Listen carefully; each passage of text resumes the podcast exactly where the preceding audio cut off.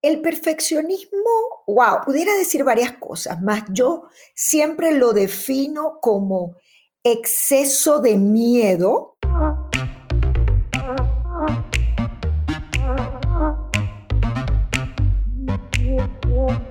Acércate a las finanzas de manera simple y consciente para que tomes el control y disfrutes tu vida con intencionalidad. Soy Julio Cañas y esto es Despierta tus finanzas podcast. Un espacio con reflexiones, conceptos y tendencias para impulsar tu bienestar financiero en tus propios términos.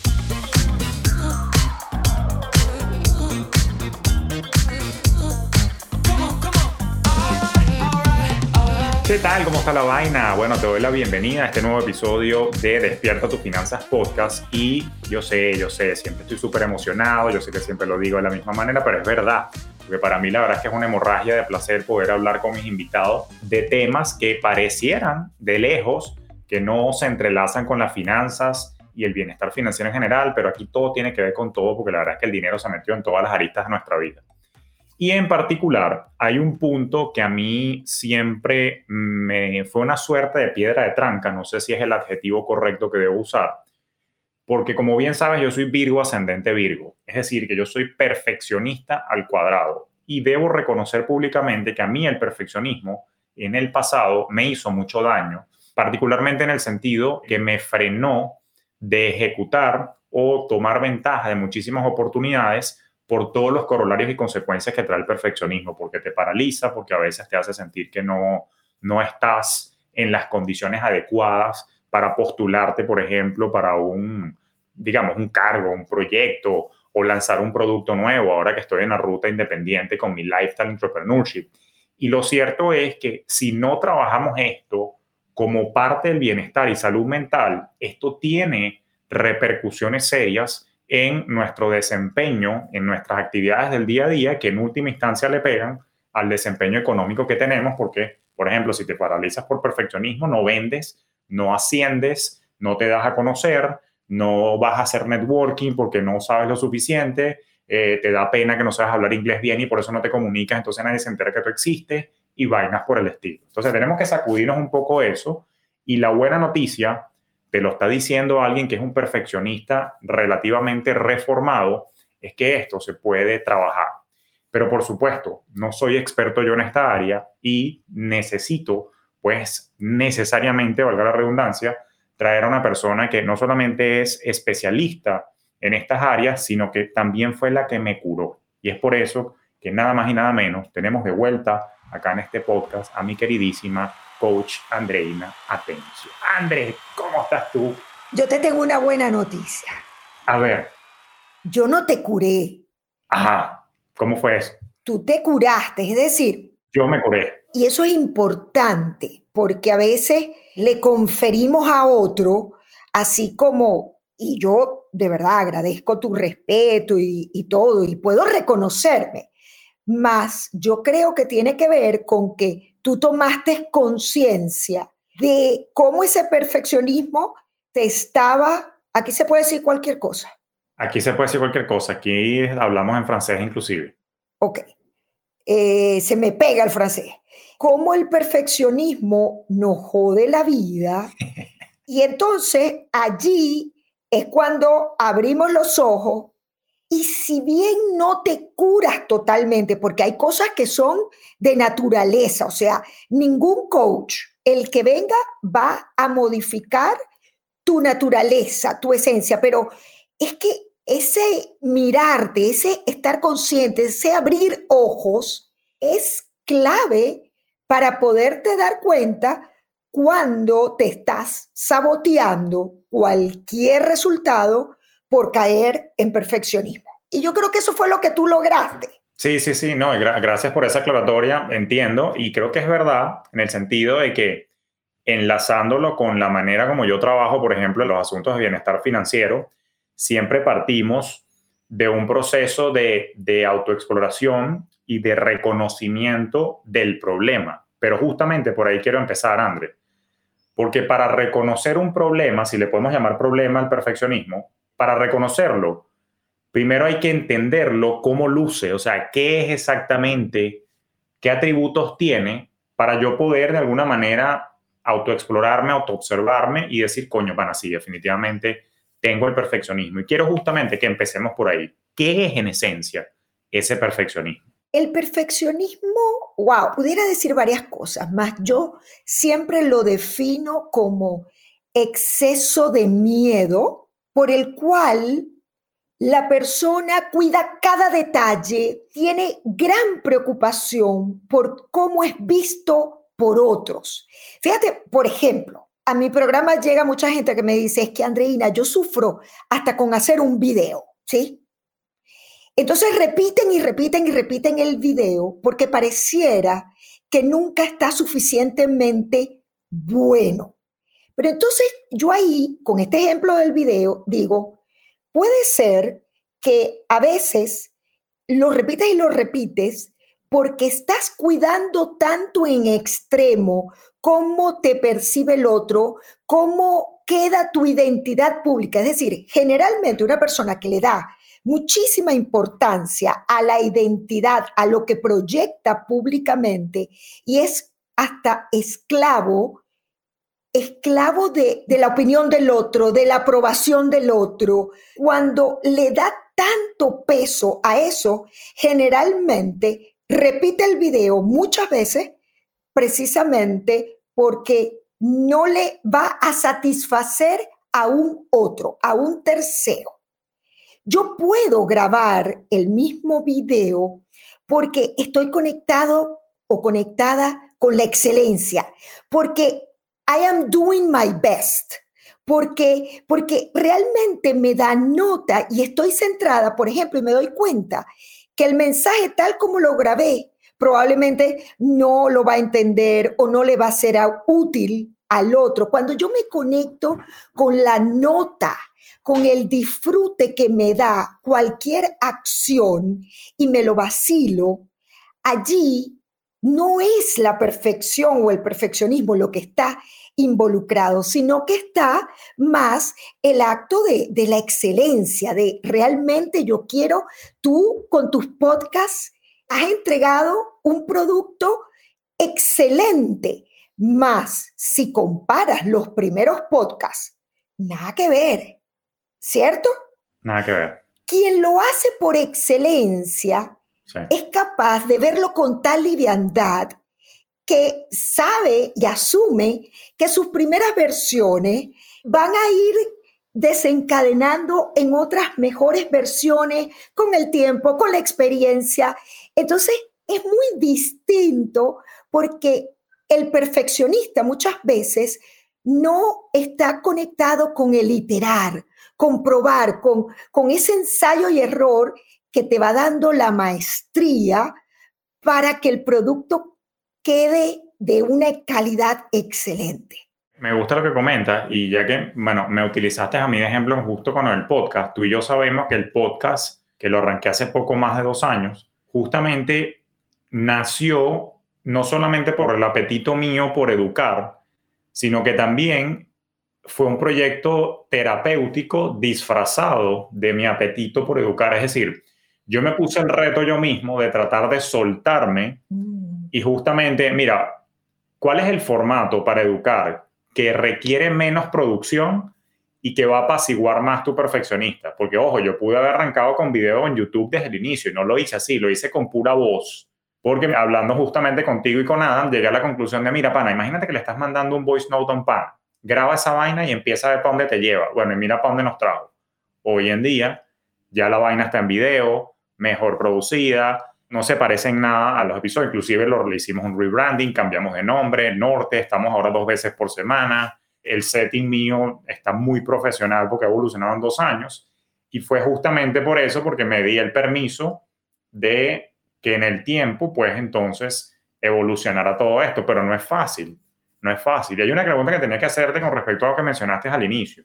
Fíjate que tú hablaste de que al final del día me definiste el perfeccionismo como una, una cantidad, no sé si la palabra es excesiva, de miedo, que se ancla, entre otras cosas, al qué dirán, al, al si soy suficiente o si esto le va a gustar al otro. cosa con que evidentemente siento que es así. En mi caso personal, creo yo, puedo estar muy equivocado, pero creo yo que a mí no me ha importado tanto el qué dirán el otro, sino que soy yo mismo que me pongo la barra muy alta y tengo altas expectativas de mí mismo. Sin embargo, no estoy diciendo que capaz también en el fondo estoy diciendo de otra manera y igual es un miedo. Pero la pregunta concreta con respecto a ese punto es exactamente, o sea, dame, dame doble clic en ese miedo, porque yo entiendo que el ser humano es un ser social y siendo social, como ser humano, como especie, quiere pertenecer. Y me llevo entonces la sensación que eso es un miedo que pareciera que no se apacigua tan fácilmente. O sea, yo siempre quiero pertenecer, quiero gustarle a los demás, no estoy diciendo que quiero ser monedita de oro, pero de alguna manera siempre va a estar latente ese miedo. Es la pregunta que te estoy haciendo en concreto. Siempre voy a estar preocupado por el qué dirán, si le voy a caer bien, si va a gustar, si no va a gustar. Tú acabas de decir algo importante. Tú decías que tú personalmente tenías como altas autoexigencias. Yo sí creo que el crítico interno, que hay un juez que somos nosotros mismos, que con seguridad, y más las personas perfeccionistas, es mucho, pero mucho más duro que el juez externo. Y, y, por eso yo digo que es de naturaleza. Una persona que tiende a ser rígida, que todo es como que tú inclusive le ves cualquier trabajo y es como que está cuidado cada detalle y un cuadro que esté así como chueco, torcido, no lo soporta. Y si voy a hacer una presentación porque tengo una conferencia, un acento que falte, puede echarme a perder la concentración y el foco y mi natural desenvolvimiento, porque el perfeccionista tiende a cuidar mucho la fachada, los detalles, la carátula, cómo yo me veo, ¿sí? Y, y, fíjate que tú acabas de decir algo antes que me parece genial y que yo no lo había visto. Por eso es que definitivamente yo contigo produzco cosas buenas. Fíjate tú, cuando tú dices, graba un podcast o un mensaje o un video en las redes, lo que sea, como si se lo dejaras a tu pana, a tus amigos. Tus panas generalmente, aunque hay algunos panas que pueden ser duros, pero eh, eh, tú estás como actuando más desde la naturalidad, estás pues relajado cuando se lo dejas a un pana. Entonces, yo creo que tú diste con un punto muy valioso que me parece que se puede convertir en un tip, en una recomendación. Cuando vayas a hacer algo, coloca detrás de la cámara a tus panas, aquellos que te van a aceptar con errores, con una palabra que no la dijiste bien, que no la pronunciaste bien, si es un inglés un poco, no sé, básico, no importa. Es como que con, con esa persona con la que tú tienes total confianza, cuando llegamos a establecer una relación con nosotros mismos, en donde nos podemos inclusive reír de nosotros, yo creo que es importante en esto del perfeccionismo, Julio, trabajar el miedo al ridículo, el miedo al error. Es decir, yo me puedo mostrar al otro, y fíjate la diferencia entre mostrar y demostrar. No es lo mismo cuando yo me paro contigo y yo digo, mira Julio, como yo te tengo confianza, yo te doy acceso a mi mundo y a lo que yo soy. Entra, entra porque yo sé que tú no me vas a hacer daño. Más tiene que ver no solamente con confiar en ti, tiene que ver más con confiar en mí y en sentir que yo no tengo que demostrarle al mundo cuán bueno soy. Cuando tú sientes, porque el tema del perfeccionismo es cuando cuidas tanto lo que el otro va a decir, que muchas veces detrás del perfeccionismo viene la vergüenza. ¡Wow! Saqué mi primer podcast y por eso el tema de la vergüenza es tan importante, ese, ese shame del cual habla Brené Brown, que para mí es una persona que hay que escuchar necesariamente en estos temas, cuando fácilmente te conectas con la vergüenza y sientes que lo que haces no es suficientemente bueno, ¿cuál es el peligro? Que si tú dices, mi primera versión del podcast o el capítulo número 5, número 10, no fue suficientemente bueno, eso pareciera que a veces es igual a decir, no soy suficientemente buena o bueno. ¿Sí? Es como lo que viene después. Por eso es un tema de identidad. El perfeccionismo es un tema de cómo yo me paro frente al, al, mundo. Ahora, imagínate tú, si yo empiezo esta conversación contigo y yo estuviera pensando en este momento en la cantidad de, de personas de tu comunidad y yo me digo algo como, wow, la, la, comunidad de Julio está acostumbrada a un piquito de oro como es Julio Caña. Y entonces yo me pongo a pensar, yo no soy tan elocuente o yo no soy tan... Si yo lo que, lo que estoy pensando en ese momento es eso, obviamente mi emocionalidad no va a fluir, eh, probablemente mi cuerpo va a estar contraído y un cuerpo contraído y una emocionalidad que está más conectada con el miedo que con la curiosidad viene por una postura. Por eso yo hago mucho la diferencia entre mostrar mm. y demostrar. Excelente. ¿Sí? Cuando, cuando yo a mis clientes le digo, ya va, vas a tener una presentación, eh, vas a una entrevista de empleo o qué sé yo, vas a hacer cualquier cosa que tiene que ver con tu negocio. Yo le digo, párate en mostrar lo que tú eres, porque es que no tenemos que convertirnos en una cosa, en algo o en alguien que no somos. Eso, eso que estás diciendo me parece valiosísimo eh, porque se conecta con, con, un valor que he aprendido por ahí de amigos en común y que tú también lo profesas mucho, ¿no? Que es el tema de la autenticidad. Eso, eso que estabas diciendo tú es cierto con respecto a mí y el podcast, porque, por ejemplo, a mí me permitió soltarme el moño y cuando entendí que yo le estaba grabando esta vaina a un pana, ¿ok? Dije, pana, este soy yo.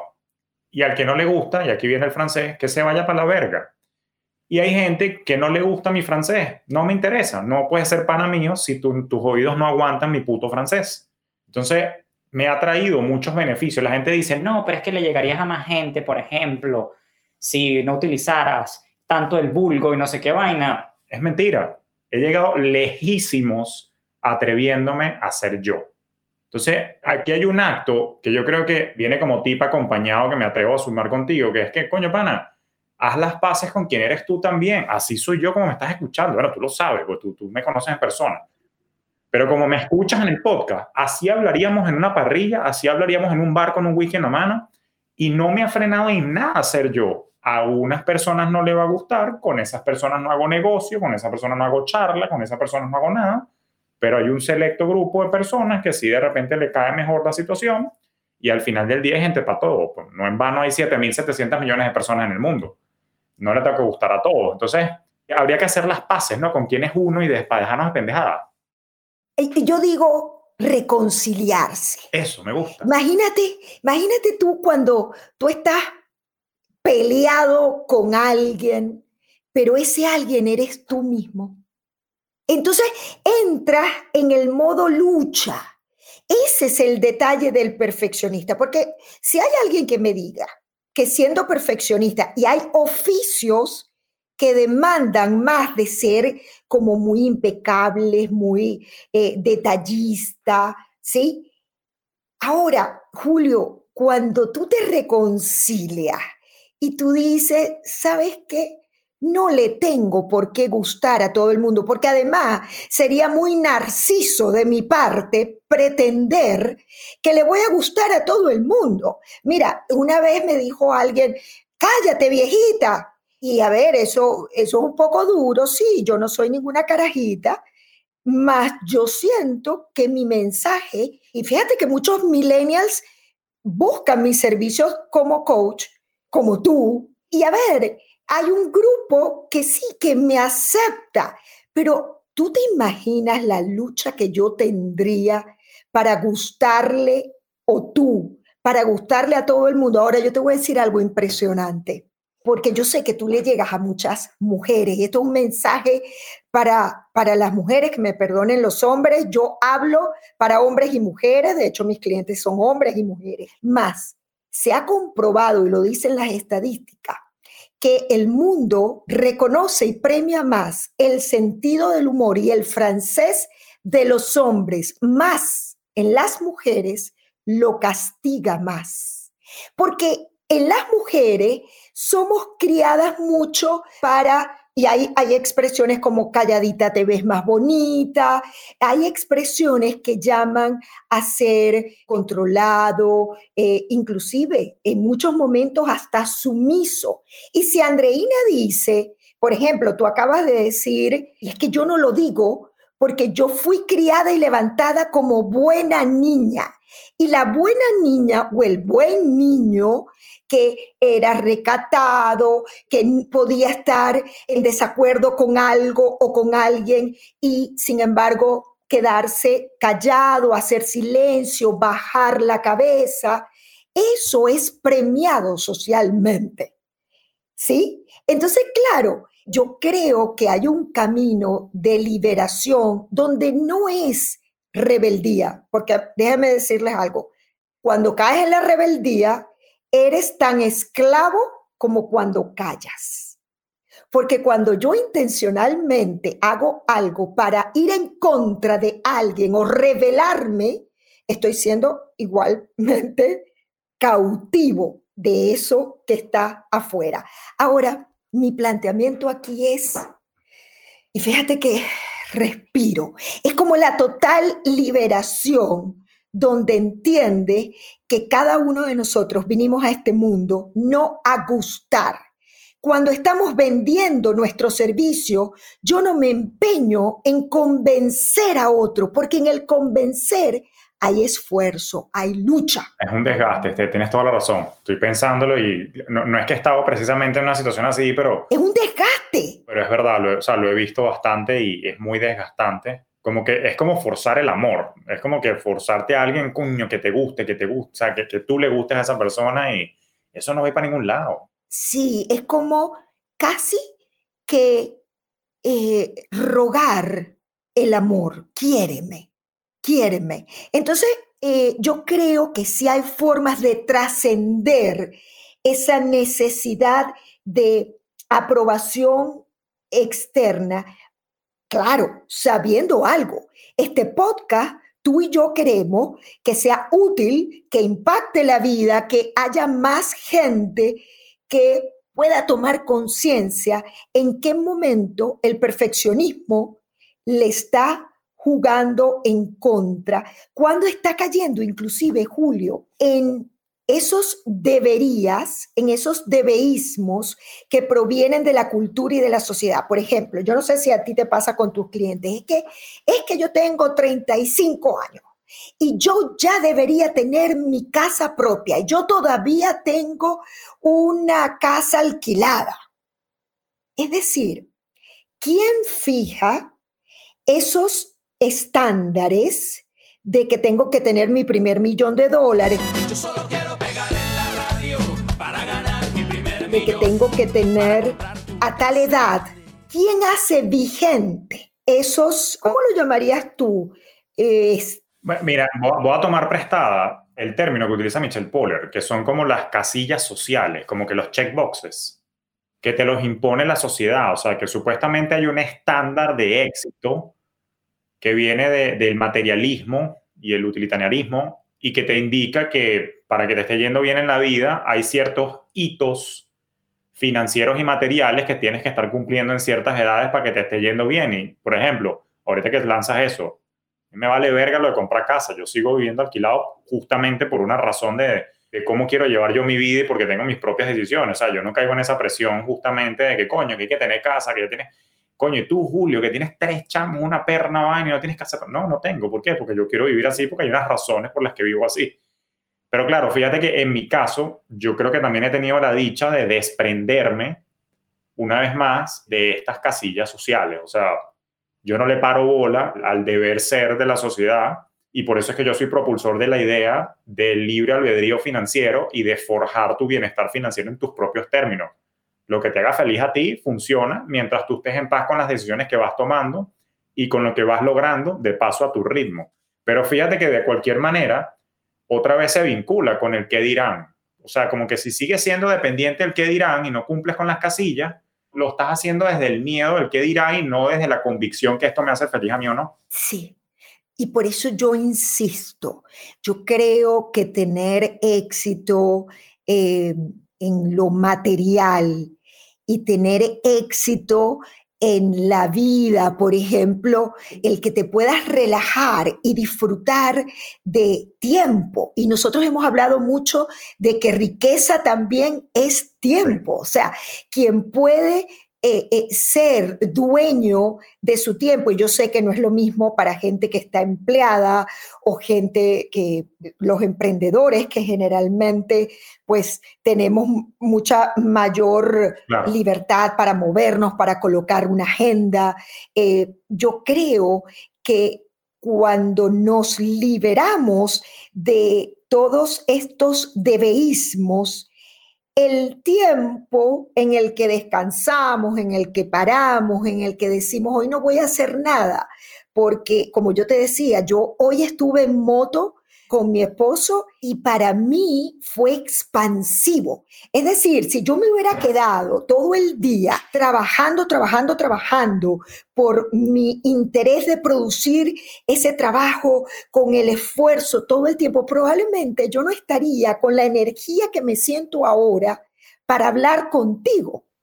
Claro. Ahora, el que tiene la presión por todo en el tiempo que cree perfecto eh, e, y cae en ese sobreesfuerzo, en ese overdoing, ¿verdad? Para garantizar, y fíjate la palabra que estoy utilizando, cuando yo quiero controlar en exceso los resultados financieros, afectivos, de cualquier tipo, se dispara la necesidad de hacer un sobre esfuerzo, más, más. Entonces nunca, nunca es suficiente. Totalmente. Qué grave eso, ¿no? Pues estás como sobre revolución, entonces en todo momento. Julio, hablemos de algo que es una realidad. En esa sociedad del cansancio y del rendimiento de la cual yo tan, tanto hablo, el éxito, la productividad, el rendimiento. Hoy cubrí todo el checklist. Check, check, check. Está sobrevalorado. Ajá, dámele doble clic a eso. Yo, yo siento, y tú sabes que nosotros, digamos, hablamos de éxito, tú hablas de libertad financiera, que para mí, cuando yo entendí la cantidad de cosas que no estaba haciendo bien, porque tú y Adam me sirvieron para abrir los ojos y a ver, y, yo pasé muchos meses muy, muy en crisis porque dije, no lo vengo haciendo bien, no lo vengo haciendo bien, pero yo me, me detuve allí, me di látigo por unos meses, que yo creo que tú claramente me veías perturbada, pero ya llega un momento en que yo dije, ya va, Andreina, eh, has cometido errores. Es decir, poder reconocer en un momento puntual que nos hemos equivocado en la manera de llevar el negocio, en nuestro plan de negocio, en una receta que pareciera que no nos va a llevar a buen término, eh, es importante, sin caer en la trampa de una sociedad que todo el tiempo te está comunicando mensajes, inclusive los mismos coach, reforzamos mucho, tú sí puedes, vamos, ese hustle, hustle, deprisa, apúrate, mientras más rápido mejor, y el que no está ocupado no le va bien. E, e, es decir, un famoso te da una cita para eh, mayo del 2022 o, o, para el 2025, qué sé yo. Es decir, yo sí creo que vivimos inmersos en un sistema que todo el tiempo nos está dando recetas perfectas esa receta, eh, siete pasos para tal, tal y tal. Y entonces caemos en la trampa de creer que si hacemos esa receta perfecta, yo me voy a ver físicamente como, ¿verdad? Porque entonces empezamos a sobrevalorar esa perfección que no es más que versiones editadas, producidas de las vidas de otro. Entonces, ya va, eh, eh, yo me di un rato, eh, tú me hiciste reaccionar y no, Andreina, este nivel de endeudamiento no puede ser. Y yo cambié a través de la asesoría con ustedes radicalmente mis hábitos de consumo, me he convertido en una persona más minimalista. Entonces yo creo, Julio, que sí, cuando tenemos nivel de conciencia, podemos cuestionar esos mensajes sociales que vienen de idealizar ese éxito, productividad, rendimiento y esa cultura de, de la prisa. Yo creo que hay un camino hermoso y es elogiar más la lentitud, elogiar más el ritmo propio. Tú y Adam tú y Adam con seguridad, ustedes han construido algo súper poderoso con Fintelhop. Más entre ustedes hay diferencia y si un Julio quisiera copiarse de la fórmula de Adam y un Adam de la fórmula de Julio, colapsan, no les va bien. Totalmente, totalmente. No, que ahorita que justamente estabas hablando los temas de proyectos y trabajo. ¿En qué te quedas pensando? Me estoy dando cuenta para mi juicio y para mi gusto, que hemos hecho una muy linda descripción de, vamos a llamarlo, una inflamación mental con respecto al cómo se siente el, perfeccionismo. Pero quería preguntarte sobre qué otras señales hay a nivel de tu interrelación con tu entorno, tu interrelación con tu trabajo, tu interrelación ejecutando trabajo. Por eso me estaba sonriendo cuando me hablaste de las diferencias entre Adán y yo, porque yo decía, coño, ¿cómo se ve el perfeccionismo al momento de trabajar, al momento de emprender? O sea, ¿qué, ¿qué, señales hay, qué cosas te pueden estar alertando, además del sentir interno, que pienso yo que requiere de verdad de un buen espacio de introspección para reconocerlo, pero tiene que haber, creo yo, otros síntomas, otras cositas, coño, así como cuando uno tiene un malestar general que te duele el oído, tienes una carrasperita en la garganta, este, se te tapó la nariz, tiene que haber otros síntomas del tema del perfeccionismo, o sea, cuáles son y cómo se ven ya en el ámbito laboral, en el ámbito de, emprendimiento, o sea, cómo se ve de cara a la ejecución. Ok, a ver, te voy a dar, nosotros en coaching decimos eh, fenomenología. Te voy a hablar de situaciones concretas este, en las que desde lo más simple como que yo voy a revisar un texto, se lo voy a enviar un texto a Julio y lo reviso, un email, lo reviso mil veces, eh, porque yo me quiero cerciorar de que Julio me vea perfecta para que me contrate, para yo ser una opción y una oferta atractiva para Julio. En estos días, una participante de mi programa de Tu Gran Despegue me decía, Andreina, yo cuido hasta el ja.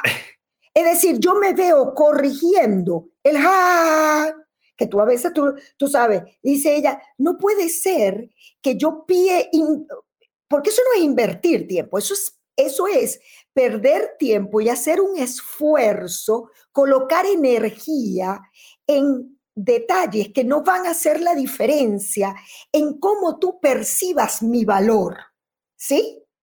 Desde, desde detalles tan, que parecen tan tontos, más, eh, mira, juegan, y más en tiempos digitales, en tiempos donde está sobreexpuesto el éxito o el fracaso. Es decir, antes alguien fracasaba, eh, no sé, sale a vender un programa y resulta que el programa lo tuvo que cerrar porque, bueno, porque no tuvo suficiente gente. Entonces, es muy notorio, es muy notorio ahora cuando la persona no tiene un buen resultado.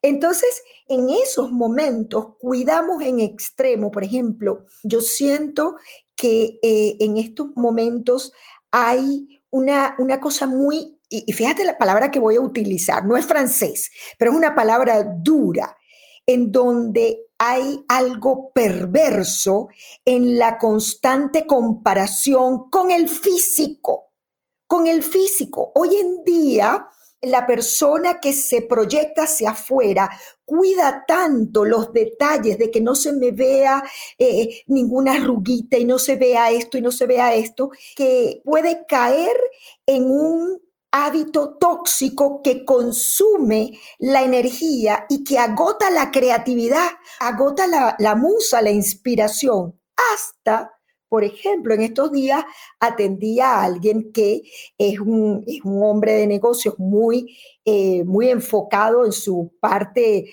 laboral y, disfruta de ver crecer su negocio, más de pronto cae en cuenta que está tan volcado a garantizar los buenos resultados que le está sucediendo algo. Y es que no vive el presente, está tan en la acción, en el hacer, que continuamente su mente está a futuro. ¿Y qué pasa? con eso. Imagínate que tú y yo estamos en una conversación, pero tu mente está volando y está a futuro. Lo que voy a hacer la próxima semana, me acabo de acordar de que eh, quedé en llamar a un cliente y no lo hice.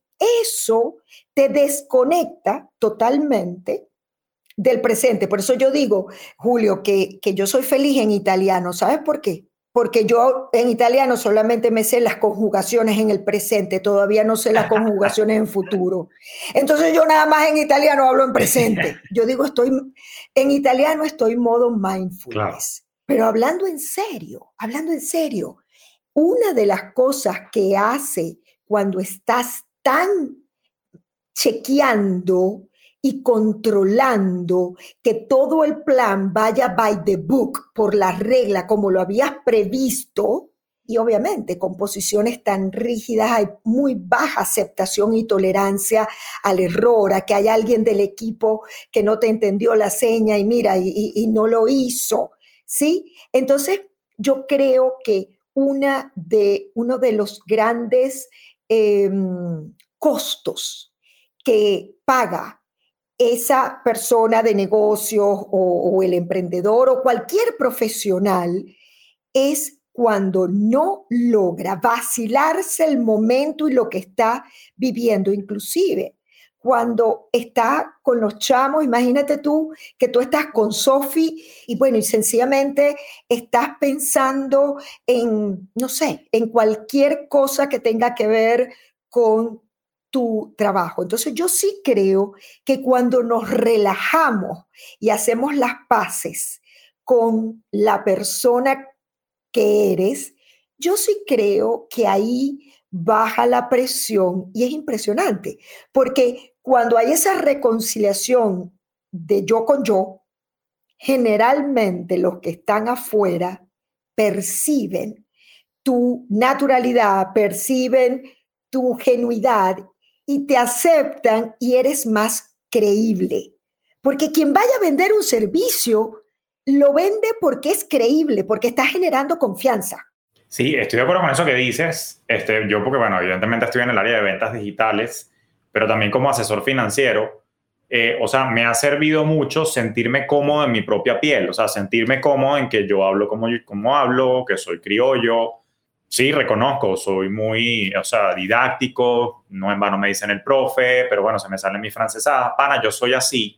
Y eso me ha dado soltura al comunicarme y esa soltura y seguridad y elocuencia con la que me comunico se traduce y es interpretada como seguridad y eso le da paz a mis asesorados, a mis alumnos. Pues este tipo está bien plantado, bien seguro y no, le, no tiene pelos en la lengua. Yo tengo que tomar la decisión de si me gusta o no su estilo, que en el 98% de los casos gusta, pero lo que te quiero decir es que eso es un bonito corolario de hacer las paces contigo, porque te vas a proyectar como una persona mucho más segura, tanto en el ámbito de trabajo corporativo como en el ámbito también de emprendimiento, porque si no, como dices tú, eh, y es cierto, tu credibilidad se viene, se viene abajo porque tú vas titubeando, cuidando las cosas, entonces te ves como, te ves como una ardillita nerviosa, ¿sabes? En la grama. Sí, y es más, escuchándote, estoy pensando, imagínate esos negocios que son marcas personales, donde, a ver, Andreina Tencio es igual al coaching que hace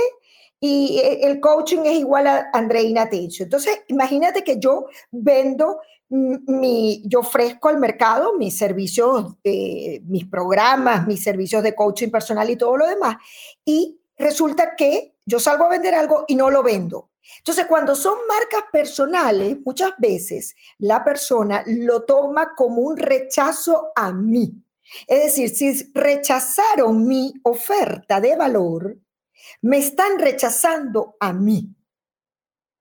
Y la persona perfeccionista, obviamente que no es flexible, eh, tiene mayor dificultad para entender que cuando no se vendió una clase que di, o resulta que grabé un podcast y tuvo pocos views, o, mi, o, lo que publiqué, que yo pensaba que era sensacional el tema, resulta que tuvo muy pocos likes.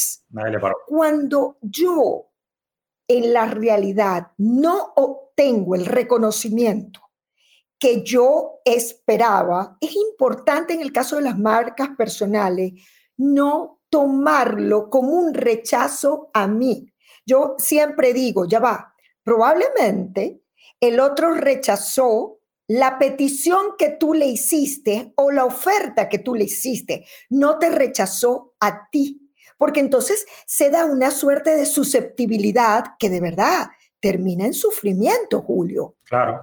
Totalmente, ¿no? Yo, yo para eso, además de tenerte a ti en mi vida, que es una gran dicha, eh, también me leí los cuatro acuerdos de Don Miguel Ruiz y no te tomes nada personal, pana, o sea... Ese es el primer acuerdo. No lo tomas personal. Y además que tú, a, a veces en la comunicación, pueden haber múltiples cosas. De repente la persona no sabe comunicar o tú no sabes preguntar el por qué no, porque de repente no quieres insistir, pero a mí me ha pasado, a mí hay gente que me ha dicho no pero que cuatro meses después compran. Entonces, claro, no hubo una articulación de un por qué. Yo no me eché a morir, pero resultaba que a la persona le daba pena decir, no tengo la plata ahorita para hacer tu programa. Y era eso nada más. Total, total. Entonces no hay no lapidarios, no hay no, no hay no que se queden allí. Un no puede convertirse en un sí. Y fíjate lo que tú estás diciendo, cuando a mí me dicen no a lo que yo estoy ofreciendo al mercado, es bien importante indagar. A ver, cuéntame, yo percibo que tú estás súper interesado, interesada en mi producto. ¿Qué te limita? ¿Qué te impide? Cuando tú le das confianza al otro y haces una buena pregunta, que no toda pregunta es una buena indagación, por eso es importante asesorarse. O sea, la indagación es una pregunta abierta. Yo no digo, ¿te gustó esto? Porque la respuesta va a ser, va a ser una respuesta cerrada, sí o no. Cuando yo le digo, cuéntame, ese cuéntame para mí es milagroso. Eh, porque decir cuéntame es, a ver, ábrete, ábrete, eh, eh, dame, dame confianza, entre nosotros podemos hablar. ¿Qué te limita y qué te impide decir sí a mi propuesta? la persona generalmente abre su corazón y dice, mira, me, en este momento no tengo la disponibilidad financiera. Y si tuvieras otro modo de pago, lo haría. Entonces tú te das cuenta que definitivamente eh, o no es mi prioridad en el momento. Yo cuando ofrezco mi programa me dicen, mira, ¿sabes qué, Andreina? Yo estoy haciendo el programa de Julio Caña o voy a hacer el programa de Julio Caña y yo digo, coño, me cayó adelante Julio. Entonces, entonces, a ver, es válido. No es que mi producto mi oferta sea mala, sino que la otra persona tiene prioridad, una, una prioridad diferente. Y para ti que nos estás viendo y nos estás escuchando, nuestros programas son hermanos porque André da también clases en nuestro programa de Fintech o Monetiza lo que sabes, donde ella toca unos ejercicios puntuales para superar los primeros tres obstáculos que uno tiene a nivel mental. Y por eso es que te trae este ejemplo, pero sí, tienes que hacer los dos programas, ya lo sabes. Ahora, André, estoy súper recontra archi curioso. Sí. Desde el inicio de nuestra conversación, por hacerte una pregunta que para mí no es más importante que las otras, pero, pero me causa mucha curiosidad. Te explico.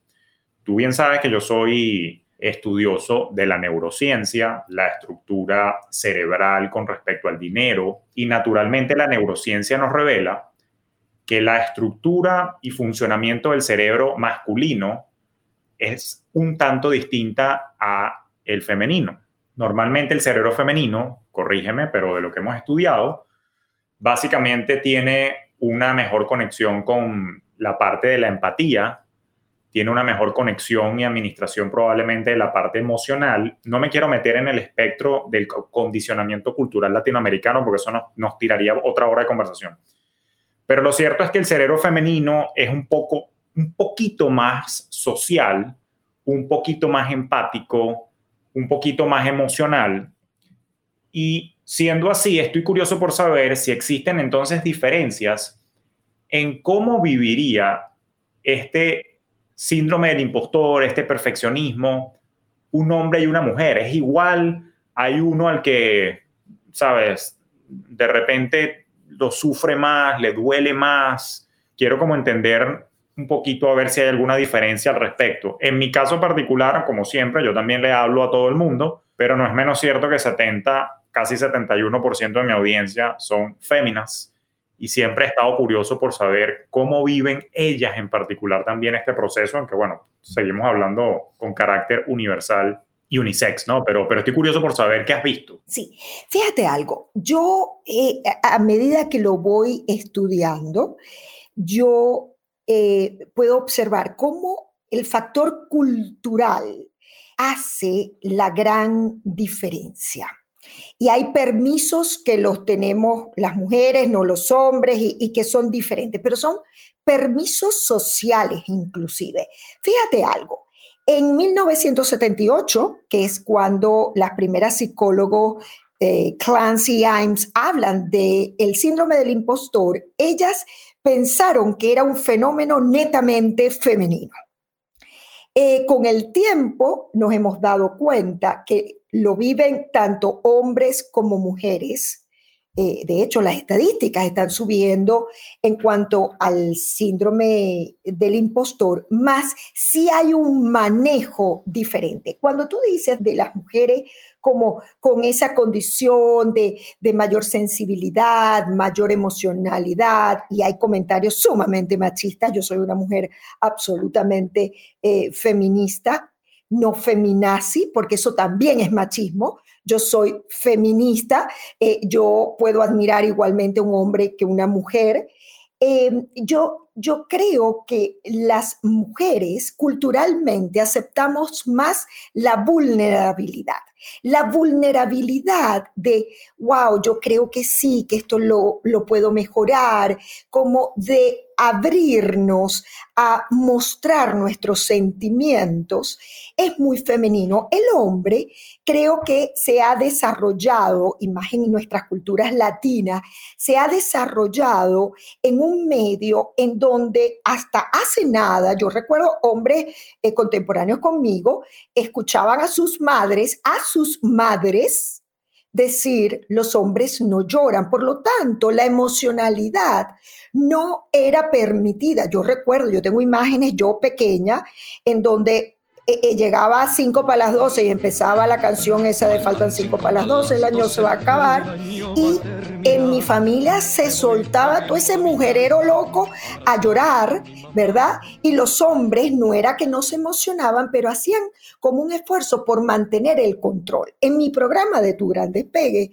Julio, eh, yo diría que el porcentaje es más o menos como lo que tú dices de tu audiencia del 70%. Y fíjate algo, es que inclusive asumir, tengo miedo, no es tan fácil como decir, por ejemplo, sí, yo asumo que yo soy perfeccionista, porque quienes dicen yo soy perfeccionista, eh, eh, es más cómodo decir yo soy perfeccionista porque eso está diciendo que tengo altos estándares de calidad y eso me mantiene bien hacia afuera. El hombre, el hombre, yo siento que hace un esfuerzo por pretender, por disimular, así como lo mismo que pasa con las emociones. Entonces, eh, tú le preguntas a una mujer, ¿tú vives el síndrome del impostor? sí, de vez en cuando, todos los días o lo que sea. El hombre te dice, bueno, sí, en algún momento es que el tema es que yo soy muy perfeccionista y yo me exijo mucho. Eso es mucho más fácil reconocer porque suena distinto a decir, yo siento miedo, yo estoy vulnerable. Ahora que escucho esa comparación, tienes razón. O sea, claro, uno suena, porque es que me estoy sonriendo mentalmente también, porque cuando escucho tu explicación, y en la época en la que yo trabajaba en la vida corporativa que me tocaba entrevistar a personas para ciertos cargos, en alguna ocasión llegué a ver utilizar la palabra perfeccionismo como un adjetivo calificativo positivo de tus atributos. Coño, ¿cuáles son tus habilidades? Soy perfeccionista. Y la gente tendía a creer que porque eres perfeccionista, ah, sí, chévere, esta persona, coño, va a apuntar a la excelencia. Y resulta que no, pana. Lo que pasa es que es una manera elegante de decir, estás cagado, chico. Exactamente, exactamente. Entonces queda muy, muy, muy cool, queda, yo quedo bien. Y fíjate que tanto mujeres como hombres fácilmente, a medida que son más exitosos, eh, gente que tiene altos cargos, yo le digo, ¿será un tema de perfeccionismo? Sí, exactamente, exactamente. Es decir, yo no quedo mal ni de vaina diciendo que soy perfeccionista. Entonces, creo que las defensas y nos armamos. Es más, te voy a dar un ejemplo. Se ha comprobado estadísticamente que las mujeres optan a posiciones cuando vemos posiciones con perfiles bien exigentes, alto, el hombre, si considera que no engrana totalmente, aplica la posición así tenga mucho miedo, así tenga mucho miedo porque igualmente, al igual que la mujer tiene miedo y lo visita el síndrome del impostor y le dice tú no eres suficiente para esto, para lo otro, más se lanza más. El hombre como que en ese sentido culturalmente está configurado para ser más aguerrido y lanzarse y decir, bueno, eh, esta función, esta función yo nunca la he hecho, pero yo la aprendo en el camino. Eso es más propio del hombre. En cambio, las mujeres, si no cuentan con el 100% de las habilidades que está descrita en el perfil, dice, no, yo no soy apta. Y yo creo que allí es importante saber que puede ser que no cumplas con el 100%, pero que las habilidades, los skills, se desarrollan. Es decir, yo te voy a poner un ejemplo. Yo, yo soy una persona eh, sociable, extrovertida, claramente extrovertida. Yo puede ser que opte a una posición que va con mi naturaleza, pero exige, por ejemplo, del manejo de una tecnología determinada. Eso es un skill que yo puedo desarrollar, que yo puedo aprender en el camino, pero viene de una aprobación absoluta con la persona que soy yo. Cuando, por eso te digo, más importante es tener actitudes con C que aptitudes, porque las aptitudes con P se aprenden, se desarrollan. Me acabas de explotar el cerebro porque como economista que también es bien sabido que soy feminista, fíjate que la inserción de la mujer en el mundo laboral arranca en 1914 con la Primera Guerra Mundial, cuando todos los hombres fueron a, caerse a plomo, ¿ok? En Europa. Naturalmente, quien quedó para atender la fábrica fueron las mujeres y ahí fue donde empezó la inserción de la mujer en el, en el mundo laboral. Y si bien es cierto que el porcentaje de mujeres en la población económicamente activa que trabaja ha venido incrementando y ahorita probablemente tengo que revisar la data, pero así como vuelve pájaro, los últimos estudios que he visto, debe estar como en un 47, 48% a la fecha de grabación de este episodio. Es decir, que el 47% de la población que está trabajando son mujeres. Y eso venía de la nada más de 100 años atrás. ¿okay? Porque imagínate, 1914, bueno, estamos en el 2021, hace 107 años eso no era así. Ahora, dicho eso, a mí me ha alarmado, si es la palabra correcta que puedo usar acá, que la mujer en altos cargos gerenciales, con roles ejecutivos, CEO, CFO, COO de grandes corporaciones, el porcentaje sigue siendo muy bajo. pero ya me acabas de decir por qué. Ya me acabas de decir por qué. O sea, entre otras cosas, porque esto da para una conversación feminista muy grande, pero entre otras cosas ya me estás diciendo por qué. Porque entonces también ella se está poniendo un obstáculo si deja que su perfeccionismo y su impostor se apodere y ella misma no está buscando las maneras de aplicar y surgir si deja que ese perfeccionismo la domine. O sea, esa fue el clic y la vuelta que entendí cuando te estaba escuchando. Absolutamente. Y es que hay también condiciones del ambiente que detonan estas inseguridades en la mujer, el síndrome del impostor.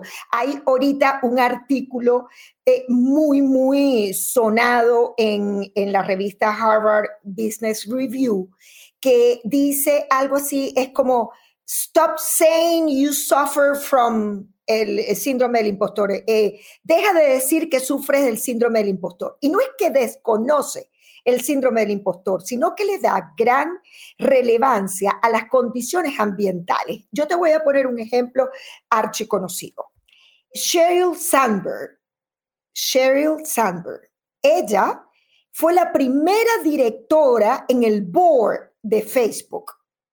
¿Cómo te puedes sentir tú en una junta directiva de una empresa como esa cuando tú eres absoluta minoría y cuando en el ambiente te encuentras con tratos discriminatorios. Y es que, y es que Julio, eh, tú me hablas de este tema y claro, yo me enciendo, me enciendo.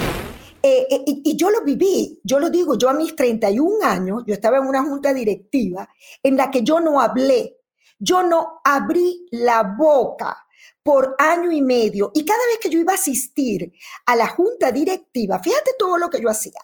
Eh, eh, yo la noche anterior no dormía, que tú que me pediste es así como síntomas, sí, se sienten cosas como yo no dormía, eh, llegaba y estaba mutis, inclusive como era una junta directiva de hombres muy calificados, personas de negocios, algunos egresados de universidades importantes como MIT, Harvard, bueno, ¿qué, eh, ¿qué hacía yo? El día anterior yo me veía todos los periódicos, en ese momento yo creo que no había tanto acceso a, la información digital, este, y yo hacía cosas por convertirme en alguien que yo no era.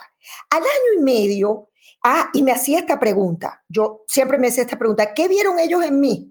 que invitaron a una carajita de 31 años, sí, yo tenía mi propia firma desde aquel entonces, eh, sí, yo tenía una maestría, correcto, más yo decía, ¿qué hago yo aquí? Yo no correspondo. Y, y Sheryl Sandberg ha dado declaraciones de que cuando ella comienza en el board de Facebook, ella decía, yo no pertenezco, lo que tú decías del sentido de pertenencia. Yo, ¿qué hago yo sentada aquí? Yo no tengo nada que decir.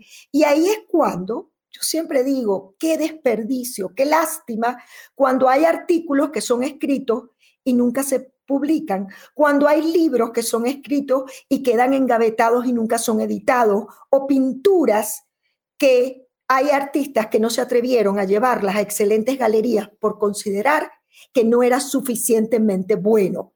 Cuando lo miras tras el prisma, ese filtro perfeccionista, tú dices, ¿qué hago yo aquí? Al año y medio, para terminarte la historia de mi, ese board que yo pertenecía de gente como muy prestigiosa, eso en aquellos años en, en Venezuela, eh, yo dije, ya va, es que yo me doy cuenta. ¿Y sabes cuándo empecé a hablar? ¿Y sabes cuándo empecé a sacar la voz y a existir, porque tú existes cuando tú dices lo que piensas. Si no, no existe. Si no, no te haces visible. Yo al año y medio yo dije, ya va, si ellos me invitaron para acá, debe ser que algo tengo yo que decir. Y empecé a hablar cuando entendí que yo no me tenía que convertir en una de ellos, que siendo yo Andreina, la de 31 años, era más que suficiente para dar inclusive una visión descontaminada que ellos desde las alturas del monte del Olimpo y Zeus no podían ver. Entonces yo le diría a tu comunidad de mujeres, es que tú no tienes que convertirte en otra cosa, ya. Tú puedes desarrollar skills, tú puedes aprender de fórmulas que te da Findelhub, tú puedes aprender, más cuán importante es manejar todas esas emociones que te llevan a comportamientos que solamente eh, terminan en burnout, en agotamiento crónico, en úlceras, en em, psicotrópicos. Estamos viviendo, Julio, lastimosamente, y, de verdad que cuando lo digo, mm, me siento mal porque observo cómo estos patrones de perfeccionismo, de idealización de la productividad y el éxito, nos está llevando a enfermarnos, a, perder nuestra paz, nos está llevando a una sociedad que cada vez está más eh, sepultada en depresión, en ansiedad, em, donde la comparación es permanente.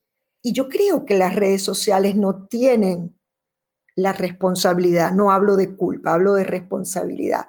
Yo creo que somos nosotros los responsables de caer en esos estilos de vida que realmente no están alineados con lo que cada uno de nosotros somos. Yo no puedo, no hay manera, no existe que yo pueda estar más de acuerdo con lo que tú acabas de decir, porque las redes están allí, pero quien toma la decisión de cómo las utiliza soy yo. O sea, soy yo quien decido seguir a tal o cual persona en cualquiera de las redes sociales y hay un para qué detrás de eso. yo lo estoy siguiendo para, para, escuchar los chistes de no sé quién, o yo estoy siguiendo a Julio y André para educarme, o yo estoy siguiendo a fulanites para ver cómo vive y sentirme mal, este, por yo estarme comparando por el estilo de vida que ella tiene y la caraja lo que tiene son tres años más que yo. Lo digo porque lo he visto, no quiero decir nombres ni ejemplos porque es odioso, pero tú eres la que estás tomando la última decisión de cómo estás utilizando las redes. A ti Facebook no te está poniendo una pistola en la cabeza porque utilices Instagram. O sea, eres tú quien tiene la última potestad de ver cómo utilizas tu tiempo y que decides a quién sigues, así como en la vida real, en el mundo offline, tú decides a quién tienes cerca y a quién no, a quién llamas y a quién invitas para tu casa o no. En redes sociales es la misma vaina. Tú decides a quién invitas para tu mente o no, siguiendo o no siguiendo a esa persona. Ahora, André, esta conversación de verdad que pique se extiende y va a necesitar sin duda una parte 2. Yo me voy contento porque de alguna manera creo que hicimos una, una descripción bastante exhaustiva del sentir del perfeccionismo, de los síntomas que tienen, pero lo que al menos yo me llevo, y corrígeme por favor, y quiero vociferar, es que todo parte de una autoexploración, todo parte de una reconciliación, fue la palabra que utilizaste, con quién somos, esa reconciliación, corrígeme, me imagino que pasa por tener también autocompasión, ¿ok? Y que de alguna manera nos ayude a sentirnos cómodos con nuestra propia piel. Y al que le guste, bien, y si no, no es que también, es que para dicho en francés, maracucho. ¿Es correcto? ¿Te sientes cómoda con eso? ¿Algún tip adicional de cierre que quieras darnos? Mira, yo me siento súper cómodo con lo que has dicho. Y fíjate tú, nos quedamos en la primera P, perfeccionismo. Eh, tendríamos que hacer otro podcast de 2P que no quiero dejar de mencionar, que son la, la procrastinación o postergación. Yo voy corriendo la arruga porque no me siento competente para. Entonces yo quiero sacar mi canal de YouTube, pero como yo no tengo la mejor cámara y yo no, y, yo no manejo tal cosa, este, entonces ahí voy postergando, voy postergando. Eh, y la última P es la peor de todas porque estamos hablando de parálisis. Entonces, yo el mensaje que daría para cerrar, para la comunidad de Julio, que además frecuentemente me escribe y me dice, yo te conozco por Adam o yo te conozco por Julio, y digo, sí, es que ustedes son los mejores embajadores que yo puedo tener, yo le diría, observa en el día a día si estás cayendo en el perfeccionismo, pásate el chip a la excelencia. Pásate el chip a hacerlo desde el amor, desde lo que te da nota, el entusiasmo. Tráete esa curiosidad, esa, yo lo llamo la emocionalidad del scout. El scout es un niño atrevido, lanzado. Entonces, cuando viajas o pasas de la perfección a la excelencia, las emocionalidades son otras.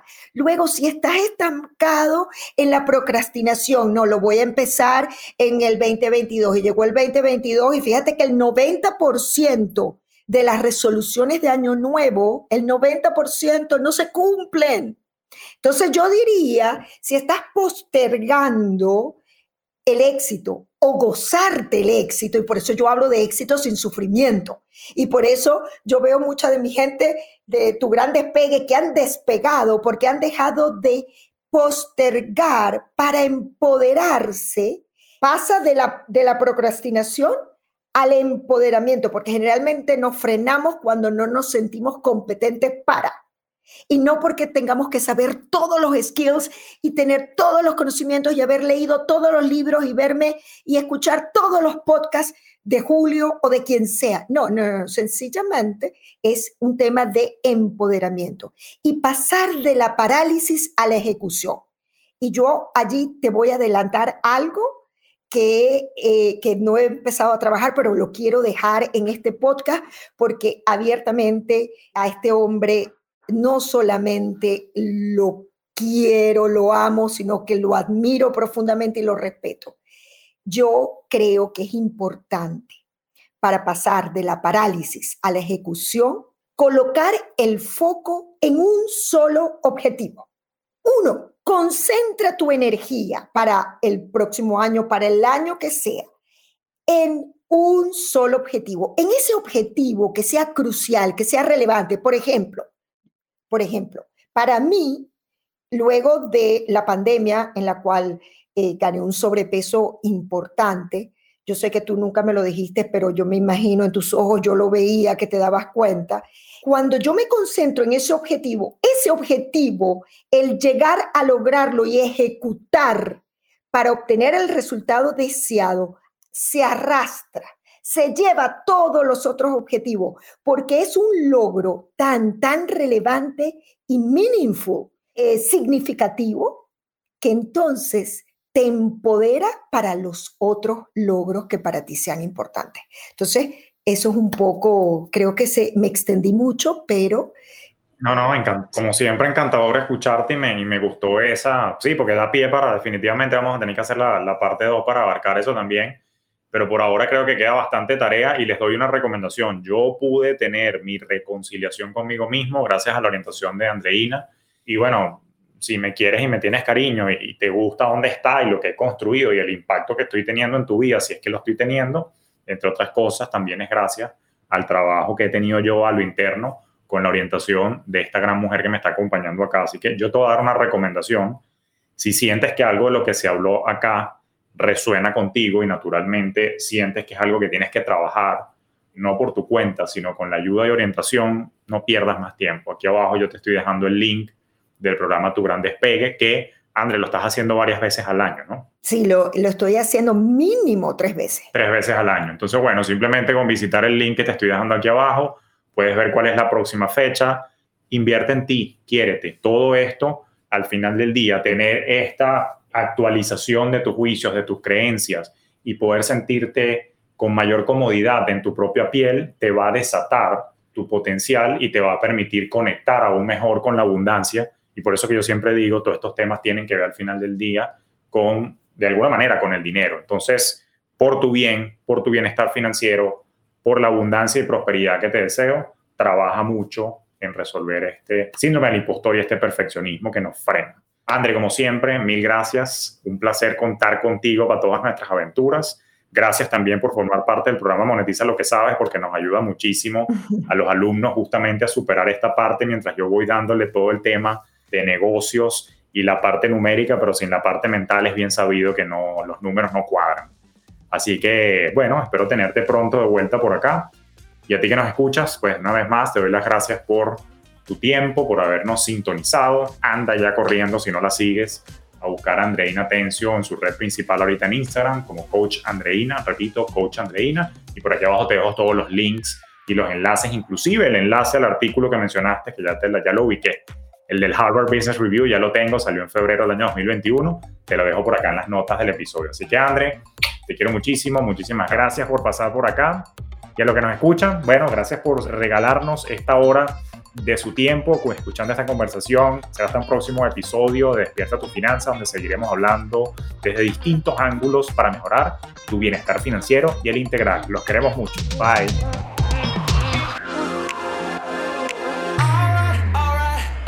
Esto fue Despierta tus Finanzas Podcast con Julio Cañas, un espacio presentado por Fintelhop para impulsar tu bienestar financiero en tus propios términos.